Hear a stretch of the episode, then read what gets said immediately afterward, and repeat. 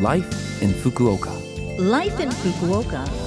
Life in Fukuoka. This program is brought to you by Fukuoka City. Good morning to you on this Monday morning. I'm DJ Colleen with you here today, and you're tuned into Life in Fukuoka. This program is a short program, but I've got information on how to live more comfortably here in Fukuoka City, as well as tips on things to do when you're out, as well as lifestyle information to share with you. So, for all of that in English, tune in every Monday morning with me, Colleen. Life, Life in Fukuoka. Fukuoka. Well, we are just a day away from June, and you know what that means. In Fukuoka, it typically means rainy season, but I'll get to that in a minute.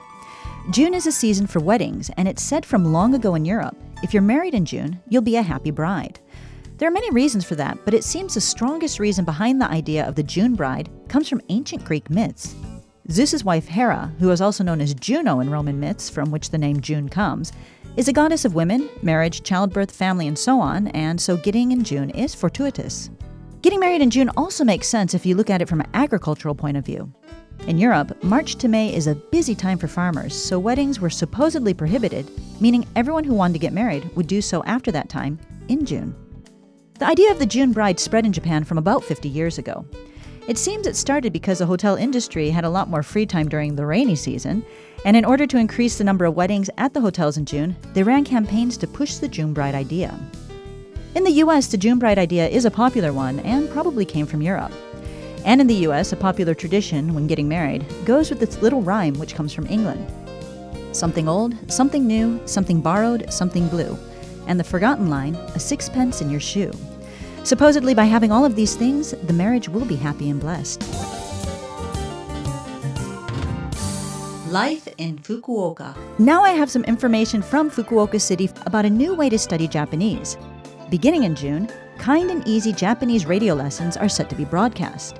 This program will use easy Japanese, spoken slowly, for international residents who still really don't understand Japanese. Foreign residents will be able to get the information they need to know for life in Japan. The program will be broadcast on the radio every Friday from 11:54 a.m., and the first broadcast is this Friday, June 4th. Even if you don't understand all of it or if you miss the broadcast, don't worry.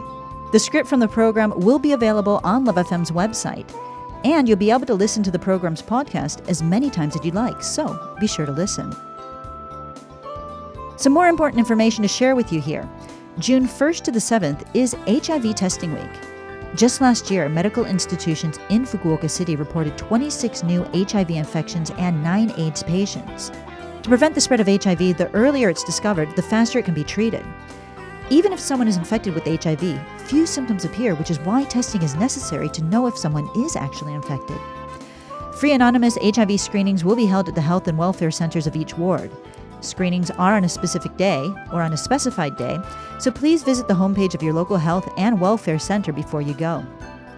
If an HIV diagnosis is made in the early stages, with proper health management and treatment, the onset of AIDS can be delayed. So if you think you may be at risk, please get checked as soon as possible. Life in Fukuoka. How was this week's Life in Fukuoka? Again, lots of information for you today. If you want to check the contents of this program, you can by checking this program's blog on the Love FM website. You can also listen to this program again as a podcast on the site as well.